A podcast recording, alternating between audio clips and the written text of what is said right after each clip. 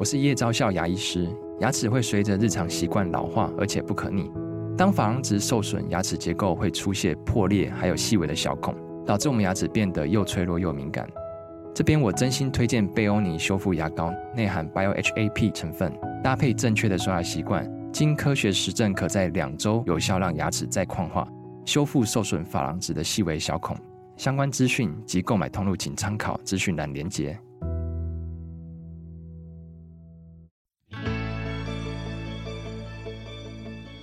来到肉脚的跑步人生。Hello，大家好，欢迎您来到肉脚的跑步人生节目，我是赵新平。今天我们节目非常不一样哦，在录 Podcast 的同时呢，我们开了脸书直播，这是我人生。首度脸书直播好吗？所以现在还没有上线的人，拜托你们赶快上线，不然我会觉得好像很没面子。那坐在我身边的他是谁呢？我今天才知道他的名字叫做肖昱正，但大家应该不知道他是萧昱正了，他就是我们跑友都非常熟悉的小布希最专业的领队小布希，欢迎你来到我们的节目当中。Hello，大家好，我是小布希。那当然，今天请到小布希来到节目呢，我们就是要谈到底我们什么时候可以出国跑马。今天我们有说好要穿一件这个海外马的衣服，所以我就穿着我最难忘的二零一九年巴黎马拉松。就没有想到，我完全就输了，我输了，我输了，因为小布希穿的是我最想要的波马，呃、对，延延期了三次的二零二二年的波士顿马拉松。哎，但我不相信你有 BQ 哎、欸，你有波马资格有？我没有 BQ 啊。所以我才说今天我很开心，今天我竟然可以来到一个这么专业的节目。身为一个不是这么专业的跑者，可以来到一个这么专业的节目。他刚刚跟我讲说，我访问的是一个不是跑者的跑者，可是他已经跑过四十六码了。我我才跑过九码，他跑过我的五倍。然后他说他不是跑者。对，没有，因为其实我自己在跑步过程中，我自己有一点收集癖，你知道，就太想要完成六大马了。所以呢，就是用慈善的方式就进了。波士顿马拉松哦，对，结果进去的那一年呢，就是刚刚好是疫情的第一年，所以这场马拉松其实我总共跑了四次。啊哈，因为呢，他就一直延期、延期、延期，所以我每一次那一天我都跑，就自己跑这样子，对，就自己做了自主马拉松，做了三次，第四次终于在二零二零年的十月第一次跑到真正的这场马拉松。你该不会每一次带团都跑马吧？我最近对啊，这几年都是啊，这几年已经演变成这样子了。对对对对对，嗯，我非常喜欢跟马拉松的跑友一起出去。小布希的丰功伟业，我一定要讲一下。他十六岁就开始自助旅行，十六岁我们都还在干嘛？都还在学校里面哈，都还在 念书苦读。二十七岁的时候旅居巴黎一年，那他已经跑遍世界各地。二零一五年开始接触马拉松，所以到现在已经有差不多七年的跑龄。哎，我也是从二零一五年开始跑步的耶。嗯，然后呢？他带团的时候，每天都比客人早起两个小时去晨跑。换句话说，你你该不会四点就就差不多四五点出门，然后跑到大概六点多回来这样？哦，这样还不算是个跑者哦。这个但是这是有一个原因的，你知道吗？嗯，因为那个时候最一开始最头最头带团的时候，那是二零一二年那个时候带团。然后那时候带团的时候，因为很多地方我们都第一次去嘛，我们就会想说，哎，第一次去地方，如果说不知道，怕被客人笑这样子，所以我就早上起来。我就开始跑步，就开始我把今天的景点全部跑一次，所以就从饭店跑出去，就把所有景点全部看过一次，然后再跑回来，这样就感觉好像去了很多次，把什么厕所啊、咖啡厅啊什么找一找。所以是因为非常敬业的关系才开始跑步的，所以就开始跑步了，从那一天开始到现在。哦，但是为什么会去跑全马？你应该后来都是以跑全马为主吧？对，没错，我我自己其实是呃在。工作的时候，那个时候就是我的总经理呢，他跟我说，哦、他说呢，他在他自己还他在他的 Facebook 上面讲说，他想要找一个男生，然后呢要年轻，又会喝酒，然后又可以跑完全马，又会讲法文。哦、那时候我在家里看到这篇 po 文的时候，我想说。这个人不就是我吗？啊，然后呢，我就 只差不会跑马了，对不对？对对对对，其他都会。但是我我自己其实，在那个之前，我自己住在巴黎的那一年呢，啊，我就是跑了，就环巴黎跑了一圈，哦，三十七点八公里，就是环巴黎的那个外环道，这样，哦，就是有我有点神经神经的。OK，对。然后，所以那时候我觉得说，拜托，四十二公里应该还好吧。然后我就隔天我就去跟总经理说，哎，我可以，我可以跑马这样，因为他们那时候想要找一个人带呃法国的红酒马拉松。哦哦哦。对。然后因为这样子呢，他就说。红酒马是九月嘛？他说，不然这样好了，因为是九月底，然后他就说，你先去前一个团，你先去第一个马拉松，就就把我推到了二零一五年的柏林马。啊，然后哦，一开始就跑这么专业的柏林马，最速赛道。新萍姐应该也知道，就是柏林马的大家有多么的竞争。对对对对对对，对，所以那一趟我真的是觉得我人生真的非常的辛苦。对，那是我第一个第一个出马这样子。嗯嗯嗯。但是你柏林马听说你也跑过五次哎、欸。对啊，柏林马我自己有，你看很恶心。我现在手上如果看在直播的朋友可以看得到，手上戴的这是二零一八年。天哪！其实我每一条都戴着，一五、一六、一七、一八、一九。结果一九，因为他那个手上的环太多，他弄太大，所以就掉了。哦。然后一五、一六、一七为什么断掉？因为平均这一条，因为新平姐有跑过就知道，它是用热熔胶熔在上面的嘛。对对对。所以呢，它就是每三年半平均会断一条。哦。哎，这个快断，你看。二零一八年，二零一八年带到现在已经整整要四年，因为这个礼拜天就是我们 Podcast 播出了当天，九月二十五号就是今年的柏林嘛。对，哇，是不是有点恶心？真的。其实。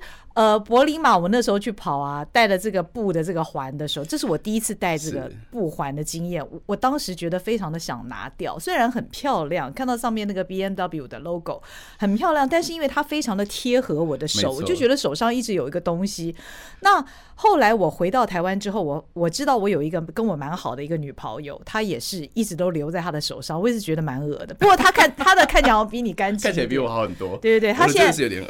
小布希的手上除了。呃，柏林马的这条布环之外呢，还有他是波马，对波马的波马的也舍不得弄掉。这比较特别，是因为波马其实他从头到尾他都不需要这个手环。嗯，这一年有手环是因为这是疫情之后的第一年，然后他要看你的 COVID 的 PCR test，哦，有那个 test 的话才能给你一个手环，让你知道你是一个呃没有疫情的跑者这样子。所以那时候这是唯一的一届有手环的。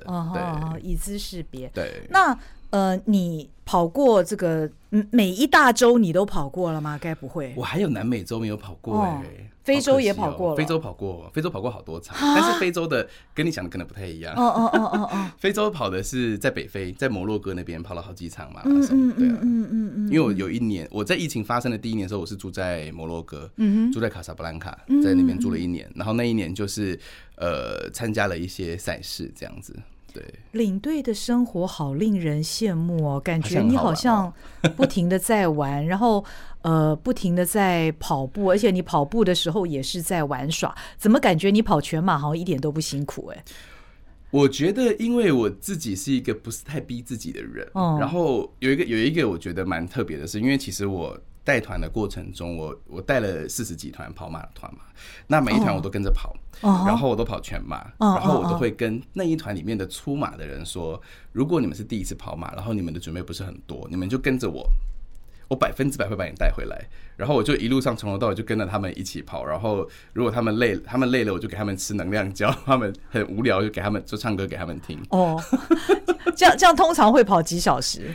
五小时以内应该可以。五小时以内，我的目标就是，我觉得我，我觉得我很会配速哎。哦哦哦，我我每次跟我就是我就是因为我其实带新跑友，他们很多人五小时是他们的目，五小时四开头就是他们的目标嘛。嗯嗯嗯。我曾经跑过两次，嗯，是四五九五八回来，这么准？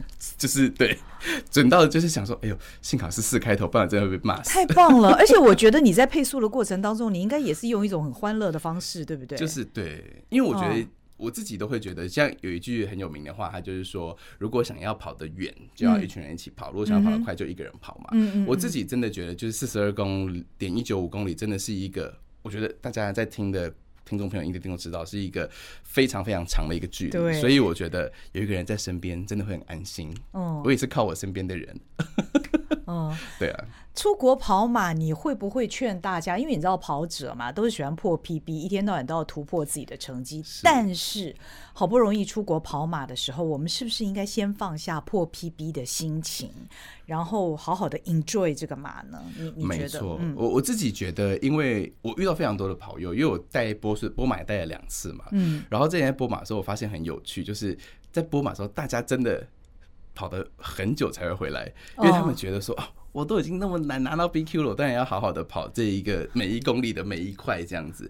但是我后来发现，他们只是停在那个尖叫隧道没有出来。是的，为了卫斯理的女生，是因为这个原因啦。没错，但新明姐去跑了那个巴黎马拉松，是不是可以感觉到？因为真的。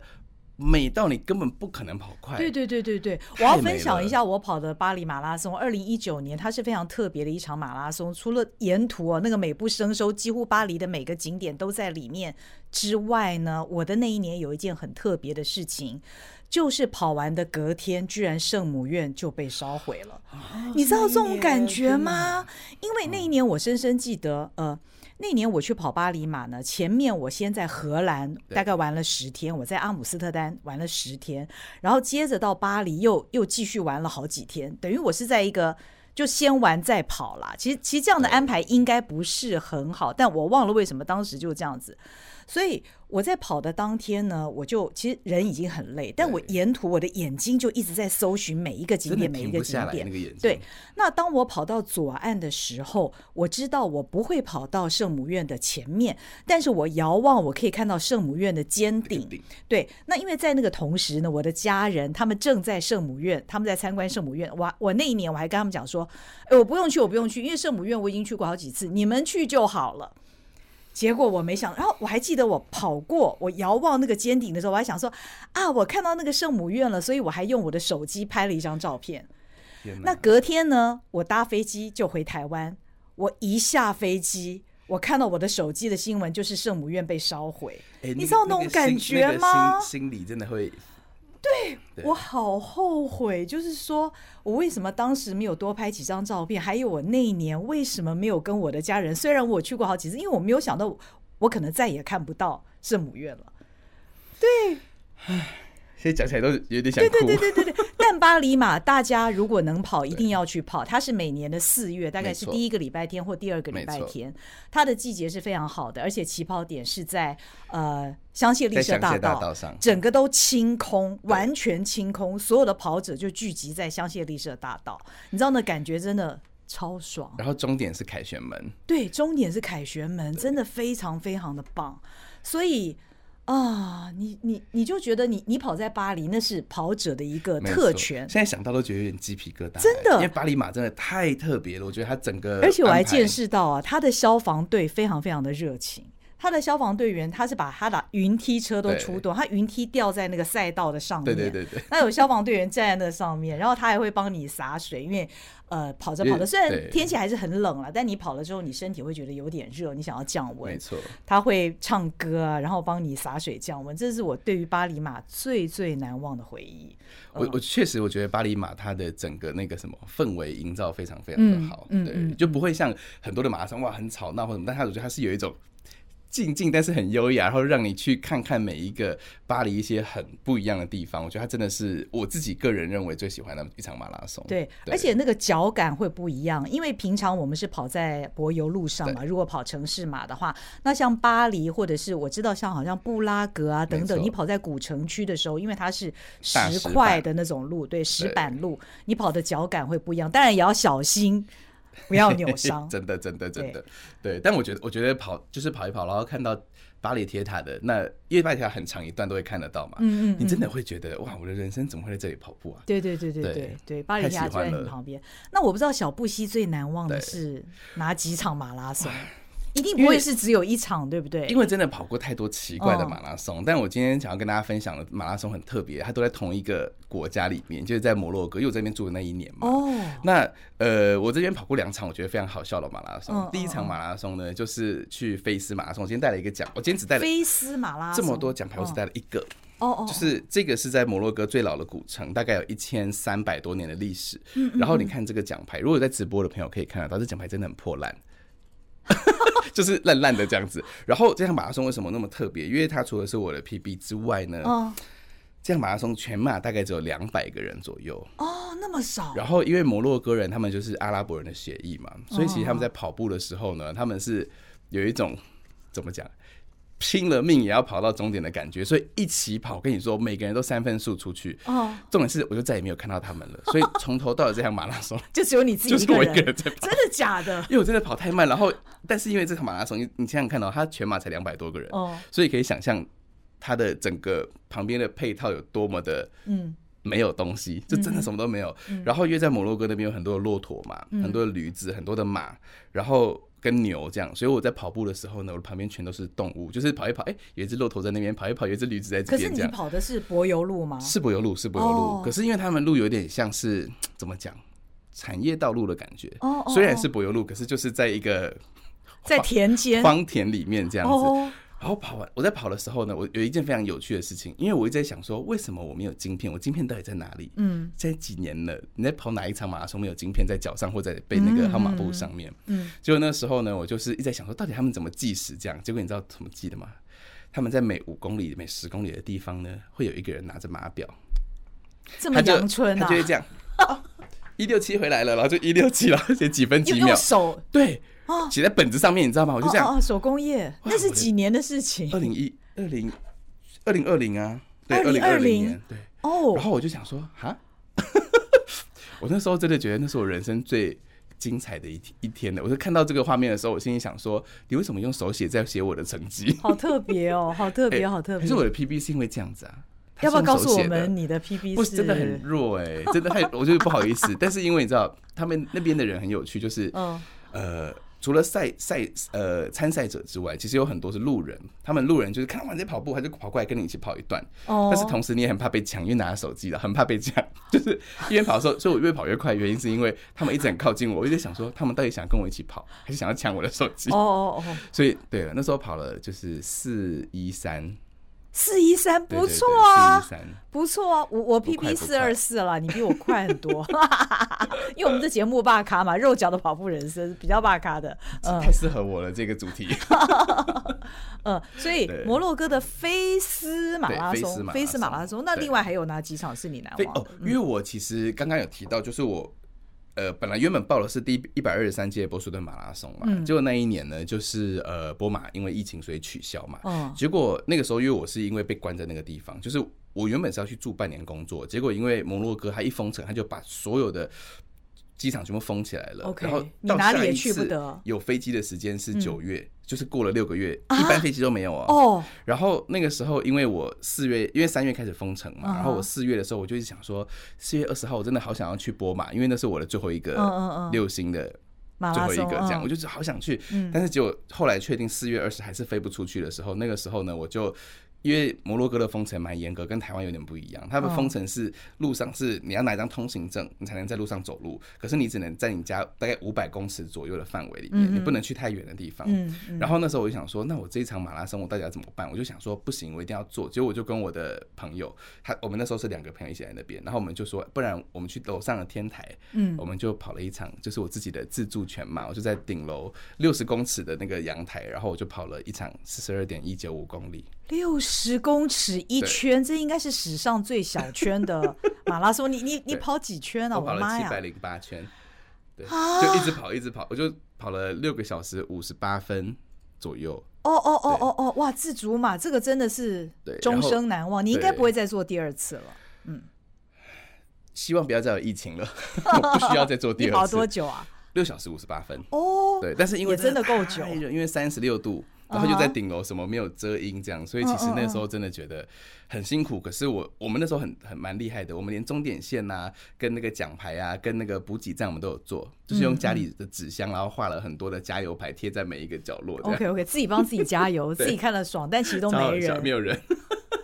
自己演就对了，所有的情境都自己想。邻居有上来，然后邻居觉得我们疯了，嗯，吓一跳，马上下去。真的，真的，真的，我知道你还有一场非常特别的，而且这个马拉松的名称我从来都没听没听过，哎，澳洲的乌鲁鲁马拉松，它真的是叫乌鲁鲁吗？对对，乌鲁鲁是在澳洲，对，它是整个澳洲正。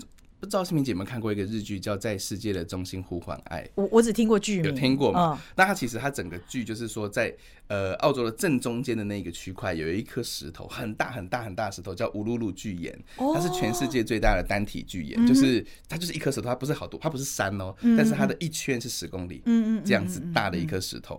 他们说那个叫世界的肚脐嘛。然后每一年呢，它好像有开放，我忘记确切的人数，应该是四百人吧，应该是四百人，不是很多，可以跑全马。这样子，所以它那个全马，它就是沿着就是澳洲原住民的这个圣石，然后去跑一个四十二点一九五公里。嗯嗯嗯、可是这场马拉松真的很特别，因为如果有去过澳洲中部的人就知道，他们畜牧业很发达嘛。嗯、那畜牧业很发达，代表就是很多的牛屎。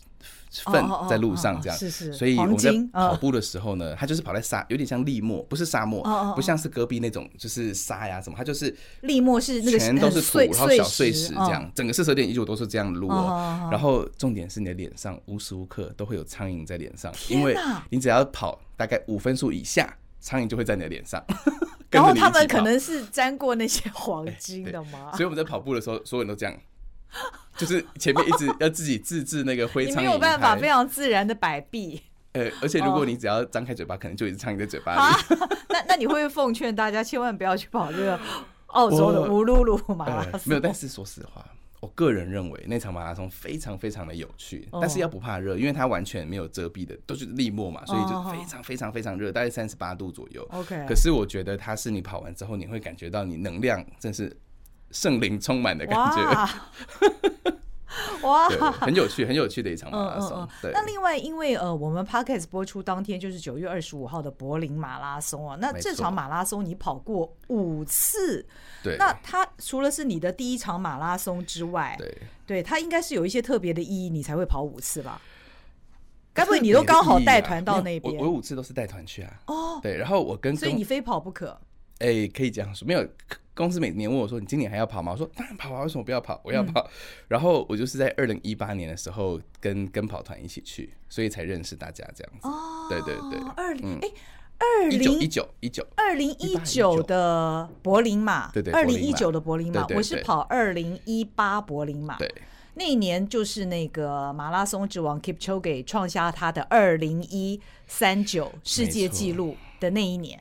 搞不好我们播出的时候又有一个新的世界纪录了。对对对对对，因为今年九月二十五号的柏林马拉松非常有看头，为什么呢？因为今年除了 Kipchoge 他要再度的挑战柏林马，那大家当然因为他马拉松之王，大家会锁定他是不是能够再度破世界纪录之外，他这次的对手很可怕，他这次的对手呢是去年二零二一柏林马的冠军，而且重点是比他年轻好几岁。呃，Kipchoge 呢，他已经是呃。他差不多要三十八岁，即将满三十八岁。那他的哦，真的是年轻人呐、啊。那他的这个对手是阿多拉伊索比亚吉。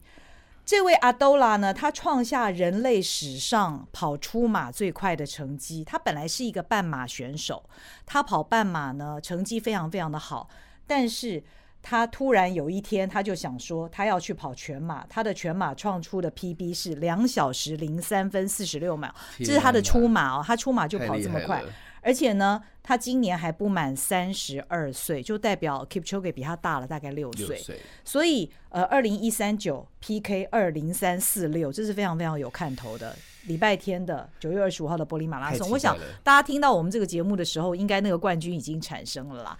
但是他们两个 PK 的那个过程，我想会非常非常的让大家绷紧神经。对，嗯，太期待了。那小布西，你跑过那么多场马拉松，你你下一场马拉松要跑的是什么？哦，我自己，因为我其实现在人是住在法国，然后我其实，在欧洲报了非常多场马拉松。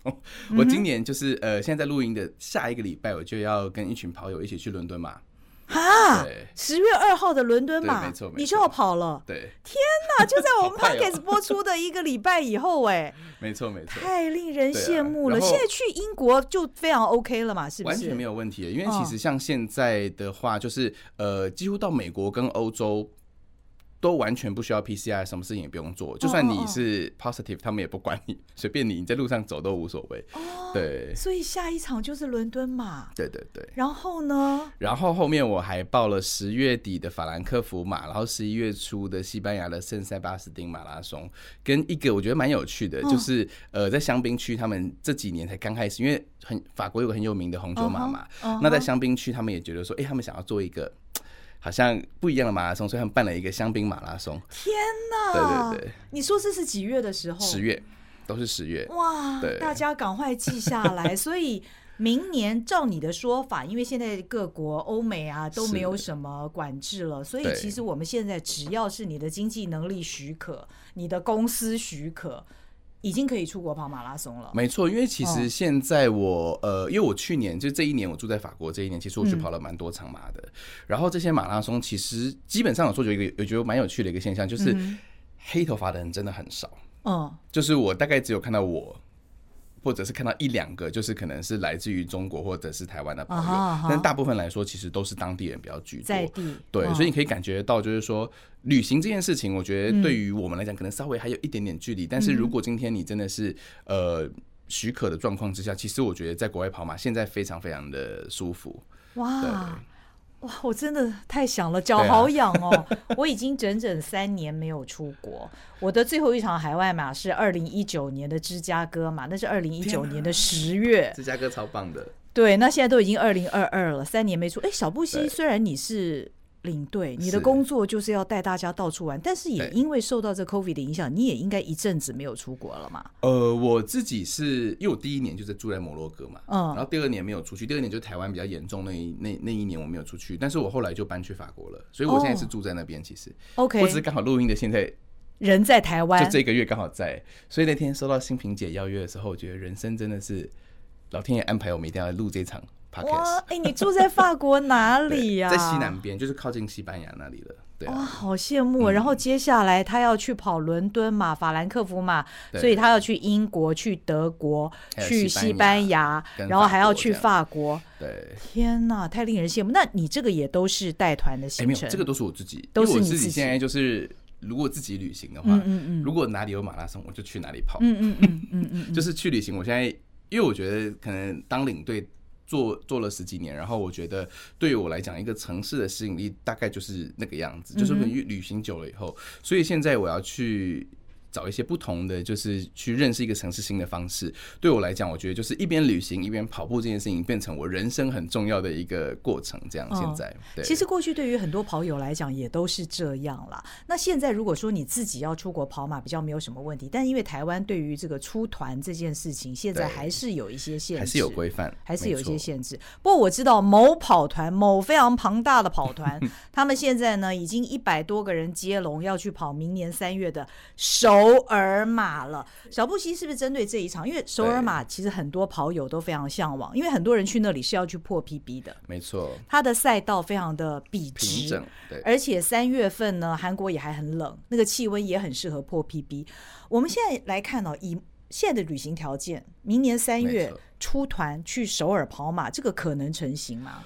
我觉得应该是说，因为政府当然有他很多的考量。嗯、那我们先暂时，如果假设我们政府还是觉得说不能够出团这件事情的话，其实还是有很多方式。因为像现在，呃，我遇到非常多的朋友，例如像我下礼拜要去的伦敦嘛，那我们就不是透过旅行社，也不是透过我们，其实就是自己一群跑友自己一起组。哦。然后我们去了以后呢，我们可能就是会自己安排一些，有点像是半自助的这种感觉。你可以请旅行社或。认识的人帮你安排机票跟住宿，甚至连车子都可以先订好。那说真的，就是如果说今天你有一些比较熟悉的朋友能够带着你们的话，嗯、那我们就是会，其实我们下一趟就是要去大概十天左右，哦、就是几乎会十天，然后就跑这么多嘛？哎，对。可是重点来说，就是会去、哦、去看，就除了我觉得跑马有些很有事的事情，就是说除了跑步之外，心屏姐也知道，就是我们可以去看很多，就是你可能。你从来没去过这个国家，然后你想要去看看这个地方的生活的文化的脉络等等的，所以我觉得跑团很好玩。就是呢，除了跑步马拉松那一天之外，其他的每一天早上他们就说：“哎，不西，我们今天要去跑哪里？”所以我每一天都要找不同的路线给他们跑步，就是早上的时候。嗯对，我觉得我觉得那是一个很有趣的事情。对对对，我觉得那个对于跑者来讲也是，因为你去那边，你绝对不只是参加那一场马拉松而已，你希望能够跑遍。你所游玩的那个地方，那个城市，用你的双脚去探索。那呃，在有疫情现在还没有完全退散的一个情况之下，如果大家要出国跑马，应该要注意什么事情呢？呃，因为基本上现在大部分的国家，假设以跑马拉松这件事情来说，就是都不需要 PCR，也不，它其实。不会管制，就是完全没有任何的管制。Uh huh. 那所以说，基本上来讲，就是你就是要把自己管好就好了。Uh huh. 因为呢，我自己的经验是，说实话，在欧洲或者是在美国，嗯，真的是蛮容易确诊的。哦、uh，huh. 对，因为因为像台湾，其实大家都还是会很认真的戴口罩啊.会消毒啊什么的这样。但其实，在欧洲跟美国，我这几趟去的过程中。所有人都不戴口罩了，没有任何一个人戴口罩。然后他们对于 COVID 的看法就是，我 COVID 那我就也不休息哦，他们就吃药就就过了，就继续工作，大概就视为一般的感冒了。对对对对对，所以说在这种情况之下，我觉得最重要的其实是你自己要怎么照把自己照顾好，因为像我自己会觉得说，我呃有一群朋友，他们其实前一阵子来法国找我，他们来了十六天，从第二天开始就有一个人开始有点发烧，到最后二十七个人全部都全部都 COVID。哇，对那在旅途的当中确诊，其实大家就要有这个心理准备，很可能有很高的几率。没错，没错。在旅途当中确诊怎么办？呃，基本上在，因为我觉得 COVID 是这样，因为我自己本身就是确诊了，嗯、可以说吗？我我自己本身确诊了四次了，就是在那边的时候，然后你是说在法国，在法国，对对，我平均三个月就会一次。Oh. 但是我必须说真的，我自己觉得，以我的个人经验来看，可能因为有在跑步吧，我觉得呃恢复期都蛮快的，我大概就是一两天有症状，后面就没事了这样子，所以我会觉得说，今天建议大家就是在有。即使如果不小心染疫的话，你真的是要把自己个人习惯的物品真的要带好，就是药品，因为其实在国外买的那些药，很多东西你看不懂，因为它全部都是当地的名字嘛。那所以我觉得，如果你在台湾，假设普拿疼或者什么清冠一号等等这些，在台湾其实我觉得你都先备好。嗯，然后如果真的不小心染疫的话，也不用太担心。有一个原因是因为，呃，台湾现在进来是不需要做 PCR 嘛？哦，呃，就是上飞机不需要。哦，进来要，但是你是可以上飞机的，即使你是。各各种状况，你都是能上飞机。OK，所以如果说你今天真的是不舒服，因为其实像我们在台湾出去的时候，你会觉得说，哎，我在那边如果很严重，或者是生病或什么的，那其实我们的健保是有给付国外的医药费。嗯，但是你在国外的时候，你必须要拿到医生的这些就是呃开立的证明啊，然后跟收据。换句话说，你得去看医生，但但是基本上你看不太到医生。对啊，对，其实不太需要。我说假设到。很严重的话，OK OK，所以这个是一个。那第二个其实就是 COVID，就是假设你有休息，就像充电器一样，嗯，你只要一休息，你起来的时候你就会很有精神，大概过三个小时之后就会瞬间掉电，就很像老的 iPhone 一样。哦，很有精神，但瞬间掉电。对，所以你只需要把自己的行程安排好，就是你下午能够有一段时间回去饭店休息。我个人认为是非常有用，这样子。对，如果假设真的不小心。比较严重的话，哦，但是也是会有一个风险，就是说，如果你一落地，你不小心确诊的话，有可能你没有办法去跑那个马拉松。就是说，可能你的身体状况啊，确实没有错。那现在国外的赛事，呃，在报道的时候，他会要看这些什么，呃，疫苗证明啊什么？据我目前所知，应该只有呃日本会。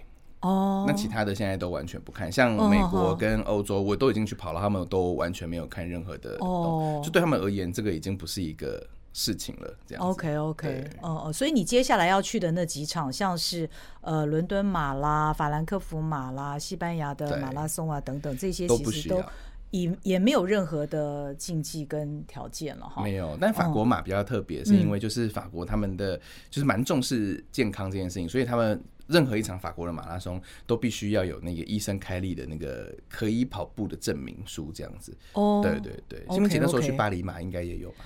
我我忘记了，二零一九年如果有这样的。呃，条件的话，我想我我一定是会听，因为他是他是那个法国政府规定的，对。那除此之外就没有，他只是要做一些运动、心电图啊等等这些。嗯嗯嗯，对，嗯嗯嗯嗯嗯嗯。哎，但是讲到这里哦，其实我已经今天是我第一次跟小布希见面，我以前都是看他的照片啊等等的，今天第一次看到他本人。但我说实在，我怎么看他都不像 布希。你到底为什么叫小布希呀？我不知道，你布希的曾曾曾孙差不多。哦。有像吗？啊，是因为抬头纹的关系吗？还有耳朵啊！清明节傻眼，我就知道他会傻眼。没有，因为哦，对，就是对。但是那时候就是大学有个朋友，他说：“哎、欸，你长得真像小布希。”我说：“谁呀、啊？”然后我就去上网，那时候二零零四年他刚上任的时候哦，然后我就上网看了一下，我想说。有像吗？但是后来那时候大一，大家就说：“哎，你叫什么名？叫什么名字？”我就说：“嗯，我叫小布希。”就都叫到现在，已经叫了二十年了。嗯，所以你小布希的这个名号也已经用了非常久的时间了。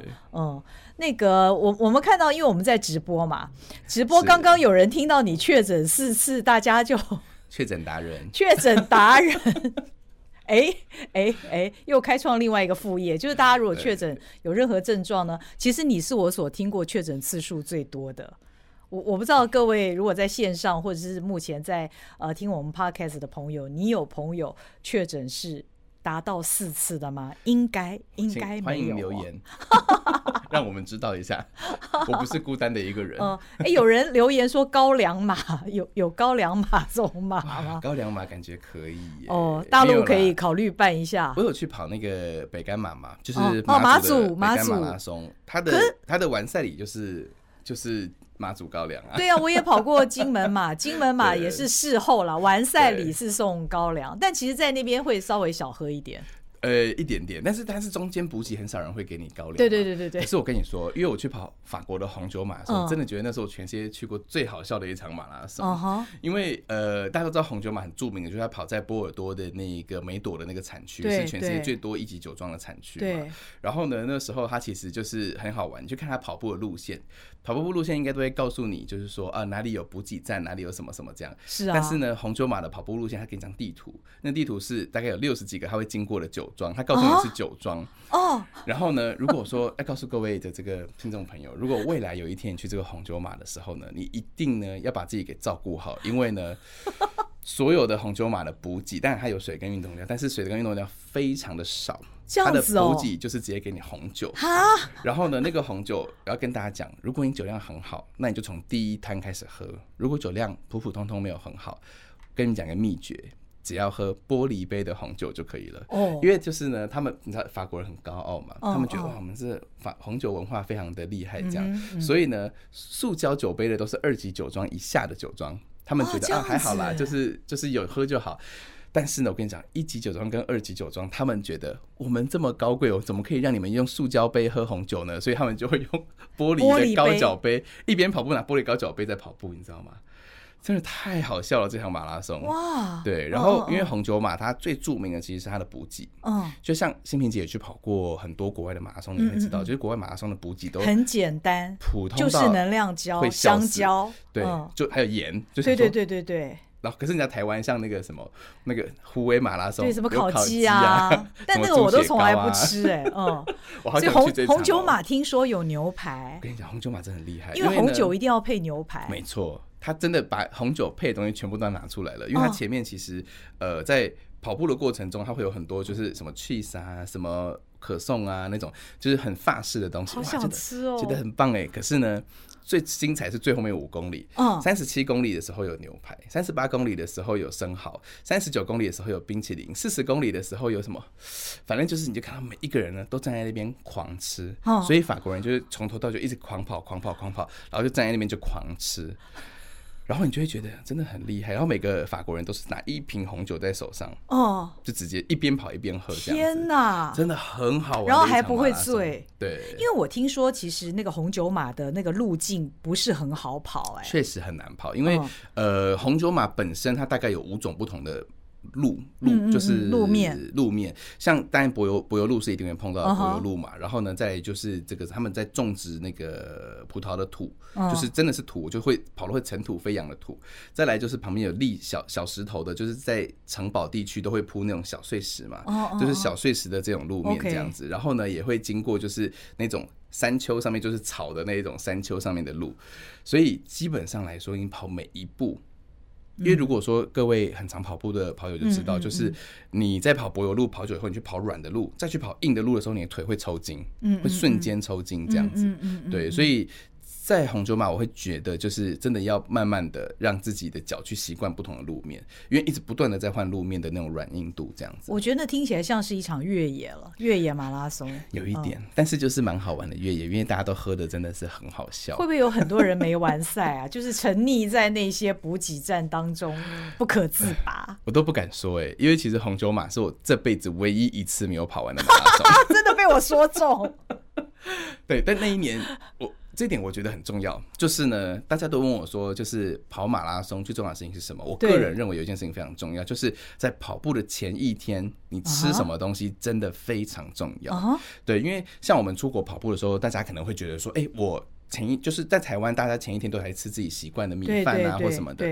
但是你在国外，比如说像去我们去乌鲁鲁的时候，根本那边就没有中国餐厅，因为在荒原里面什么都没有，嗯嗯嗯，所以基本上来讲，你可能会吃很多你不习惯的食物。嗯，这个其实就蛮危险。像那一年，二零一六年我第一次去跑红酒马的时候，那一年前一天，因为他们办了一个呃活动，一个晚宴，叫做呃 Meat Pasta，就是哦一一千种不同的 pasta，就大家就狂吃那个意大利面，要补就是肝糖超补，对不对？所以给你吃很多的意大利面。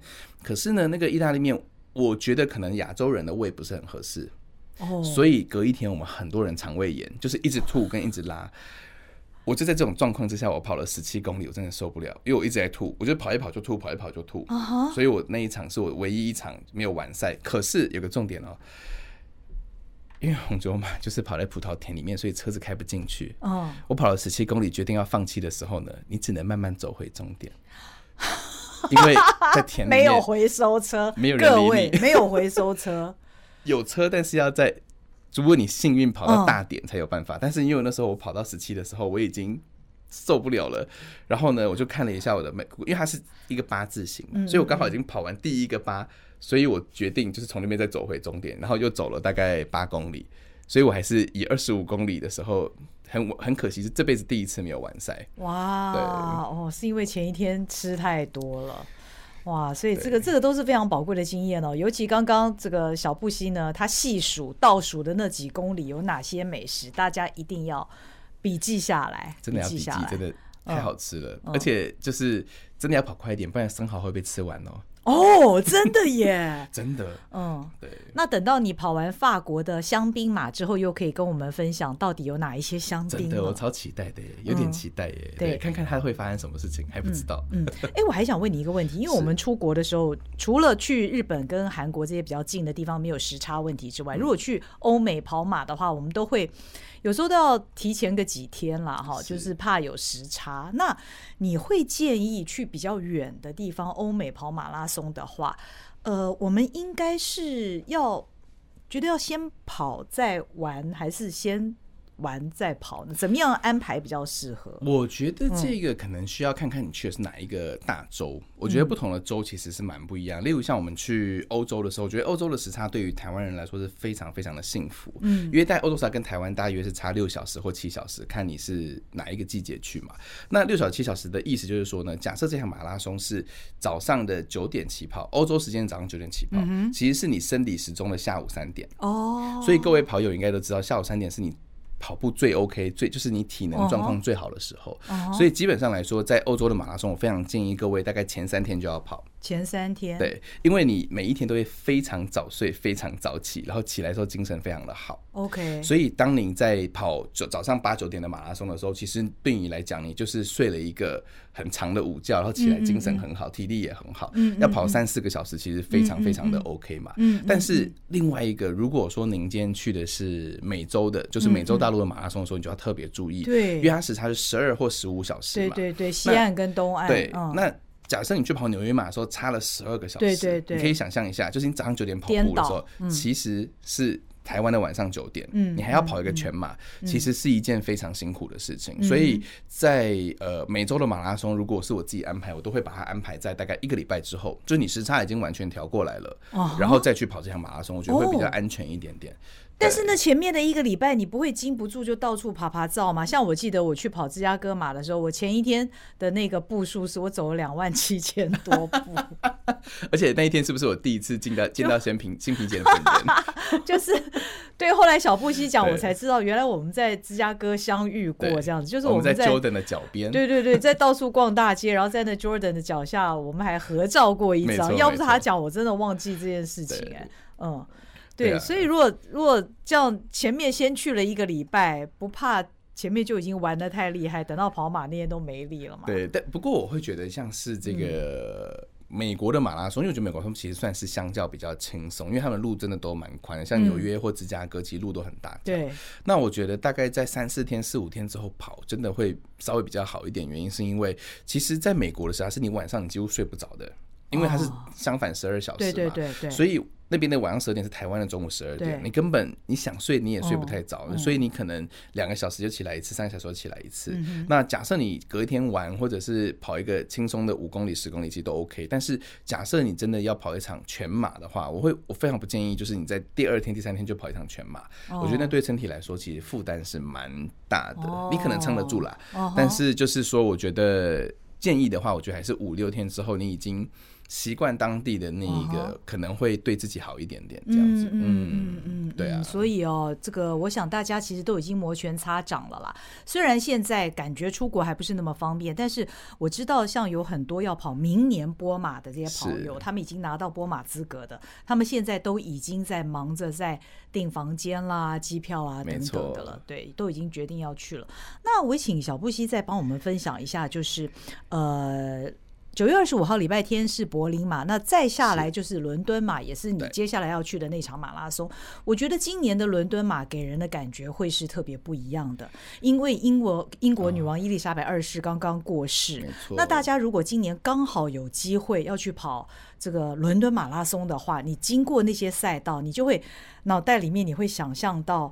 呃，女王夷陵的那些场景，你会觉得今年的这场马拉松特别特别有意义。那伦敦马你之前也跑过，我记得。对的，我跑过两次。嗯、对，对跟我们分享一下沿途你看到了什么，还有什么心得吧。没问题，因为其实伦敦马很有趣哦。伦敦马应该是说我们在这个世界上来讲最特别的呃一场马拉松。为什么？嗯、因为我们知道其实四十二点一九五公里，嗯、您知道是为什么原因吗？不知道哎、欸，对，因为其实真正我们都知道马拉松的起源。如果你现在直接上网，对不对？你就直接打说、哦、啊，就是马拉松的起源是什么时候？哦、其实呢，你就可以看得到，就是说当时的在西元前四九零年的时候，当时的那个波斯大军要打希腊嘛，嗯嗯嗯，那所以他们从呃马拉松平原一路这样上岸之后呢，嗯、就他们最后就是波斯大呃希腊大军赢了波斯之后，他们想要告诉。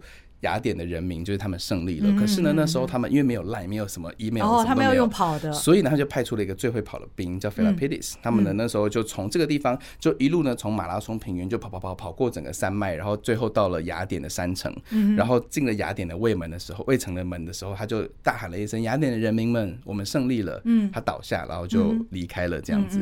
所以呢，他在古典奥运会，因为奥运会其实是从雅典开始的嘛，嗯、那他们就是觉得，他们就是其实就是鼓励每一个人可以好好的。训练自己的体能，你才能成为勇士，保护你们自己的国家。所以它其实就是各种体能的极限的一场赛事，一个运动。然后从那一次开始之后呢，就是跑四十公里的这个长度，其实就成为了就是全世界的呃，就是马拉松，就从马拉松起跑的这样的一个长度。可是这是四十公里哦，对，四十。你会想说，点一九五公里是怎么来的？怎么除都除不尽。有一个原因就是呢。当时我们讲现代奥运会，就是现代已经就是办了好几十年的这个奥运会。其实，在当时呢，就是英国人哦，就是英国的这个维多利亚女王，上一位女王哈，英国维多利亚女王，当时呢，她就觉得说啊，天哪，跑步这个运动真的太美了。然后呢，我们这个马拉松，马拉松从以前开始都是全奥运会的最后一场比赛，所有的比赛最后一场都是马拉松嘛。所以呢，当时呢，这维多利亚女王就想说啊，真的跑步真的太美了，我好想要让我的孙子们看看跑步这件事情。所以呢。他的起点从哪里？从那一年的是这个水晶宫，就是那个时候的呃工业革命之后盖的这个水晶宫。嗯，他从那个地方一路呢跑跑跑跑进白金汉宫这样子。那在白金汉宫的时候呢，因为女王想说啊，因为。白金汉宫的幼稚园在后面，他想要跑进去那个后面，所以他说：“那你们就跑进来，跑过整个幼稚园，然后再出来，这样，所以就多了二点一九五公里。所以呢，从那一届的奥运会开始呢，就是四十二点一九五公里成为全世界的所有人的呃，就是跑马拉松的一个标准的一个公里数，是因为维多利亚女王的关系，所以这个就跟英国很有关系，这就是英国人所制定下的。”这样子的一个这个四十二点一九五公制这样子，嗯嗯，对。那现在伦敦马的路线也是跑这个路线吗？会从水晶宫一直到你刚刚讲的白金汉宫的幼稚园？哎、欸，今天不会了，就现在没有，因为幼稚园现在就是哈利王子他们都长大了哈，哦嗯。嗯、就是 因为呢，现在的这个跑跑，因为水晶宫后来烧毁，已经烧掉了，所以他们现在呢，就是玻璃，呃，对不起，伦敦马的这个起点是从格林威治天文台这个地方开始，嗯、然后呢，一路跑过所有伦敦最重要的这些大区，然后沿着这个泰晤士河一路跑进那个伦敦的市中心，这样子。哇，我已经在想象那个画面了，非常非常，对，因为我也去伦敦玩过。应该也是跟巴黎马的感觉会不会有点像？就是说，你跑在那个这个非常美的城市的当中，没错。然后你会看到沿途的美景。对。那一些名胜，大笨钟啊，或者是圣保罗大教堂啊，都在你的身边。对，因为它的终点就在白金汉宫的大门，就是你跑进去的时候，就在，其实就是在大家看到那个维多呃伊丽莎白女王她移灵的时候的那一个最大的这个大门，嗯、白金汉宫，那是终点，这样子。嗯。对，所以其实，在跑伦敦马的时候，你会可以感觉。觉到那一种，说实话，我觉得很特别，就是那种皇家的那个气势是一直都很存在的。嗯、对，而且今年去应该很特别，因为呃，听说路上现在全部满满的，全部都是女王的照片。哦，对对对对对，今年去跑会感觉特别有意义，而且相信会有很多的纪念品可以买，因为我想每次出国跑马，除了跑这件事情之外。买当地的一些特色的纪念品，跟马拉松相关的，真的是最重要的事。对，或者是跟纪念女王相关的，这个会大家会哇啊，好羡慕今年有跑伦敦马的人哦。嗯，没错。但是我觉得就是也很很开，其实蛮开心的，就是在这种。很就我觉得应该讲说，这种历史的时刻能够亲身去参与，真的是一件很特别的体验。这样，嗯嗯对啊。这是你第一次跑伦敦马拉，应该也不是第三次哦。对对对，之前看过你的照片，而且你是特别在那个英国的那个 Stonehenge 前面 拍那照片。我觉得跑完步之后最喜欢的时刻就是带着奖牌到处跑步，而且我觉得在国外跑步很好玩，就是呃。呃，你如果我自己跑完之后，我都会跟所有人讲说，你们奖牌就是每天都要带着，带在身上。对。然后你知道我在英国每次跑完的时候啊，只要去任何酒吧，都会有人请我喝酒。哦。他们就会说哦，good job，然后就一杯啤酒就给你这样。好棒哦！希望有一天台湾也有这样的风气，因为台湾虽然每个周末都有马拉松，算是很频繁的，可是大家其实并不太习惯把那个奖牌拿出来。那虽然自己觉得非常荣耀了，可是都不如国外的这些马拉松。第二天好像大家非非常理所当然的，对。其实你当天晚上去吃饭，就像刚刚小布希讲的，你到餐馆可能就会受到一些特别的优待，而且大家看到你是会比出大拇指来称赞你，而且说不定你还会有一些优惠。那隔天如果你带着奖牌去看一些博物馆啊、看展览啊、去逛大街啊等等，那都是，而且大家看了，哎，迎面而来也是昨天完赛的跑者那种。相视一笑的那种感觉，相惜的感觉。我我我觉得，我觉得就是欧洲人很好，就他们真的对于这个是很开放的态度，他们会觉得。哦，好好，就是他看到你很那个时候，他他也帮你很开心，对，就很多人跟你合照啊什么的。对对对对对，这就跟你在国外跑马拉松的时候，路边在赛道为你加油的人，你可以感觉他们完全都是自发性的，而且全家老老小小一起带来，连小朋友都会跟你击掌，因为他们就是有这样的马拉松文化。没错，真的是很希望台湾有一天也能够成为这样子的一个喜好马拉松的国家。其实已经是了啦，已经是了，已经是了，对，只是呃一般的市民希望能够。更对马拉松更向往一点，看到马拉松跑者的时候，能够更多给我们一些掌声，让我们在跑到后段的时候可以比较有力气。我去跑高雄马的时候，就是因为会经过很多比较小的乡镇，这样，然后我印象很深刻，就是跑高雄马的时候，就是那个机车真的很想过去了，就一直狂按喇叭，哇，真的是跑得很快。我们就是想赶快，希望可以赶快跑过去。所以我觉得在台湾，说实话，就是呃，也很希望可以让。应该说赛道可以再更完善一点，这样其实对于跑者来说是比较好的保护。嗯嗯嗯嗯，对啊，对，呃，有人问说。带奖牌去餐厅可以打折吗？有有的是，有的是会，有的是会，真的有哦。我知道纽约马是会，就跟你刚刚讲的伦敦一样，他是会请人家喝红酒的。没错，没错。对对对对，纽约马也是我非常想跑的一场马拉松，因为我过去在纽约念书。那纽约马的赛道，它是跨越了好几座的大桥，那个其实也是很不好跑哦。非常棒，对，因为我自己跑了几次，然后我觉得纽约马的呃赛道我觉得很有趣，因为因为他们都说美国是大熔炉，对，那。像他从 Staten Island 开始跑，然后跑到 Brooklyn，跑到 Queens，跑到 Bronx，然后再跑进 Manhattan。其实我觉得很有趣，你会看到你旁边加油的人是一直在变化的。对对对，每一区的文化都不一样。很多很多亚洲人，你跑到 Queens 的时候就很多黑人，你跑到 Bronx 的时候又回到黑人，然后就是你会觉得那是一个，你感受到那个文化是很不同。你每一个街道，一一转弯你就觉得，哎，我好像到了一个新的。城市或新的国家的感觉，纽、uh. 约马真的很特别，对啊。嗯嗯，那像现在呃没有办法出团的时候，小布希你平常都做些什么呢？我平常就是自己也有在录 podcast。哦哦哦，小布希也在录 podcast。对，小布希有一个 podcast，哎，我觉得大家也可以。叫布拉讲路边摊。布拉为什么叫布拉讲呢？哦，因为我跟我一个室友，就是我当时在摩洛哥一起住的那个室友，他叫阿拉，然后我叫布希，然后那时候我们两个人就在想说，我们想要有一种就是跟大家很。因为我们其实分享很多摩洛哥的生活，在那个一开始的时候，oh. 那我们那时候就觉得说，我们想要像路边摊的那种老板娘跟老板娘，就是会跟大家一起聊天啊什么这样的感觉，所以那时候我们就取了一个这个名字，就叫布拉讲路边摊。Oh, 布拉讲路边摊，分享很多，也有跑步的故事也很多，但是主要也是以旅行为主这样子。嗯嗯，对啊，这是每周更新的，呃，期许每周更新啊，期许。哦，期许，对，而且做很久，我们做了七季了，做了两年多了。哦，对对对，哦，那那比我的肉脚的跑步人生要久。对我。刚好一年半，差不多。你你的这一集，呃，你的这一集差不多，对，是哦，对，七十几集，七十几集，一年五十二个礼拜嘛，对对，对，那对，差不多是半年，嗯，一年半了，没错，一年半。那其实，呃，小布希还有个脸书的粉砖，跟布希一起一个人的旅行，对，嗯，那里面其实主要会分享一些在可能在各地跑马，或者是做一些。好笑的事情的时候，我就会分享，然后也会有，比如说，假设未来有机会，大家一起想要去哪个地方跑马拉松的时候，那边也会有一些资讯，这样子。嗯嗯嗯。所以我不知道，像旅行社里面有这种跑马团，它是呃，它都是跟国外先会要一些名额，然后能不能成团？都都能成团吗？台湾这个出国跑马的这个人够多吗？我觉得应该说，就是二零一五年，就我跑出马那时候开始，我觉得很幸运，因为那时候刚好雅培他们做了一个六大马的那个奖牌嘛，所以我觉得台湾人就是也很跟我一样很有收集癖好，所以呢，那时候一五年开始，就是从柏林马开始，就是刚好那个时间，台湾可能已经大家都跑过很多场马拉松，所以开始有很多的跑马界的这个奇人们，他们都开始觉得，哎，好像可以去国外跑。所以一四年、一五年算是一个起点，所以那个时候就是我们公司其实跟像那个什么柏林啊、纽约啊、芝加哥，我们是直接就是比如说一年可能就买了一百五十个名额哦，但是那是买断的，所以就是。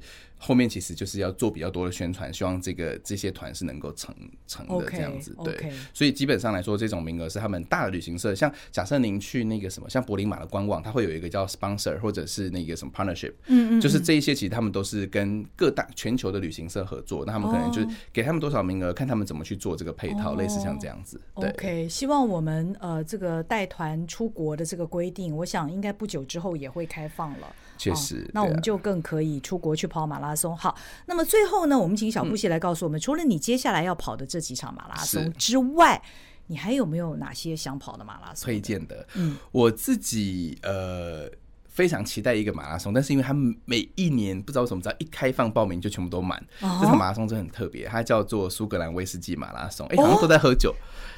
又去红酒马，又去香槟马，又去威士忌马，而且都不同的酒呢，各自可以收集一下。嗯，对，因为它苏格兰那个，它就是跑在苏格兰高地嘛，那它其实就是对，是不是听起来？我好想去，就咆哮山庄的那个高地。没错，然后他就从 Speyside 开始跑，就是绕，而且他所有的呃赛道全部都是在各大酒庄，所以他的补给 就是 Whisky。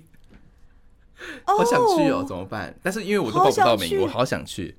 对，都报不到，很难，连你都报不到。对，赶快你的旅行社要加把劲啊！对对对，这个我觉得呢，因为大家太久没出国了，就跟我们国内旅游会有这个爆发的 报复性旅游一样。等到国外成团的这个规定一开放，应该也有报复性的这个人潮。对啊，然后还有一场马拉松是我去年跑的，我个人非常推荐大家去跑。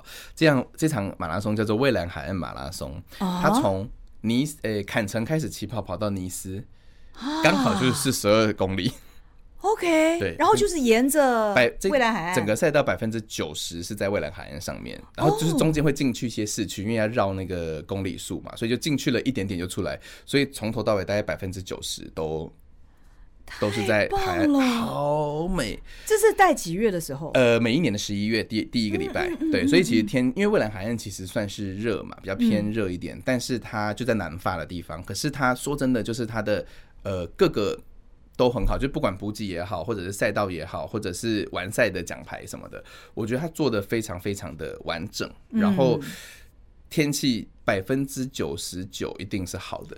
因为未来海岸不太下雨，因为它在地中海嘛，它就不太下雨，所以从头到尾你就是右手边从头到尾都是海岸线这样子，非常漂亮。然后左边都是。脑袋已经都是那个画面了，脑袋已经都是那个画面，非常非常漂亮。我我觉得你跑过那么多马拉松，应该如果让你从每年一月跑到十二月，每个月都排马拉松，你应该也都排得出来吧？可以哦，而且我我现在有趣是我我现在在跟一群朋友，我们想要试试看开发就是南美洲。的马拉松的市场，比如说像里约啊，或者是复活节岛啊等等的这样子。哦哦哦，这这个这个非常不同的风情。对对对对对，这可以试试看。至于我自己想跑的马拉松呢，其实也都是很多跑友跑过的啦。像第一个，我很想跑纽约马拉松，因为我想重温我过去念书的时候啊。那当然，我是希望我自己能够凭我的实力跑进去那个。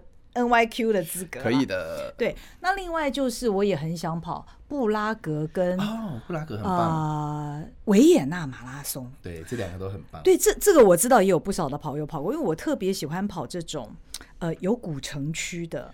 那你跑在它的新旧城区之间，再加上这个都市，其实它的幅员四周也有很多，不管是很多不同的特色的，对对对对对对对，就觉得哇，好想去跑。还有阿姆斯特丹马拉松也想跑，太多了，十根手指数不完。推荐你一个，我觉得你应该会喜欢。嗯，威尼斯马拉松，每一年十月，哇，好适合哦，十月。威尼斯马真的很特别。对，因为它就是因为大家都知道威尼斯没有没有没有车子，就是全部都是桥嘛。嗯，它其实是从威尼斯的意大利的本岛那边开始起跑，然后它会跑过整个就是拿破仑那时候盖的一条提道，就是那个十一号公路，直接跑进去威尼斯以后，它就是绕威尼斯的城区里面，然后所以你就一直上桥下桥上桥下桥上桥下桥这样，好好玩哦。但很美，真的很漂亮，因为因为那个那个氛围很不同。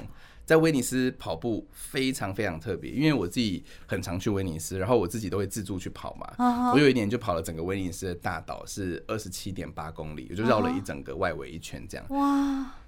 那个心心心境是真的很不一样。我我觉得出国像呃，大家如果看过一本书，就是二零零八年的时候，就是村上春树先生出了一本书，叫做《关于跑步》。我想说的其实是，那里面提到一个名词，我非常的喜欢，它叫做“塔比浪”，就是驴跑。这两个字，旅跑原来是塔比浪，对，就是在日日本人很喜欢把东西缩写，你知道吗？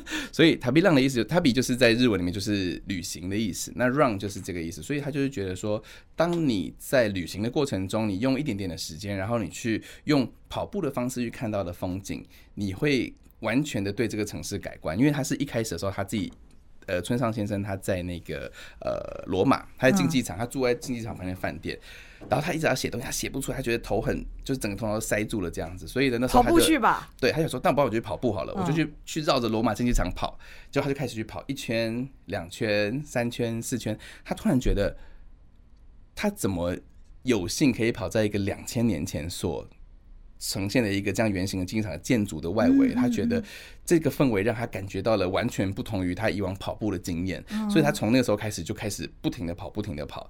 然后我后来也但也因为这本书，然后自己也在旅行的时候跑步，然后我就觉得一边旅行一边跑步，我觉得是一个推荐给大家。你不管跑不跑马拉松，你都很适合，就是。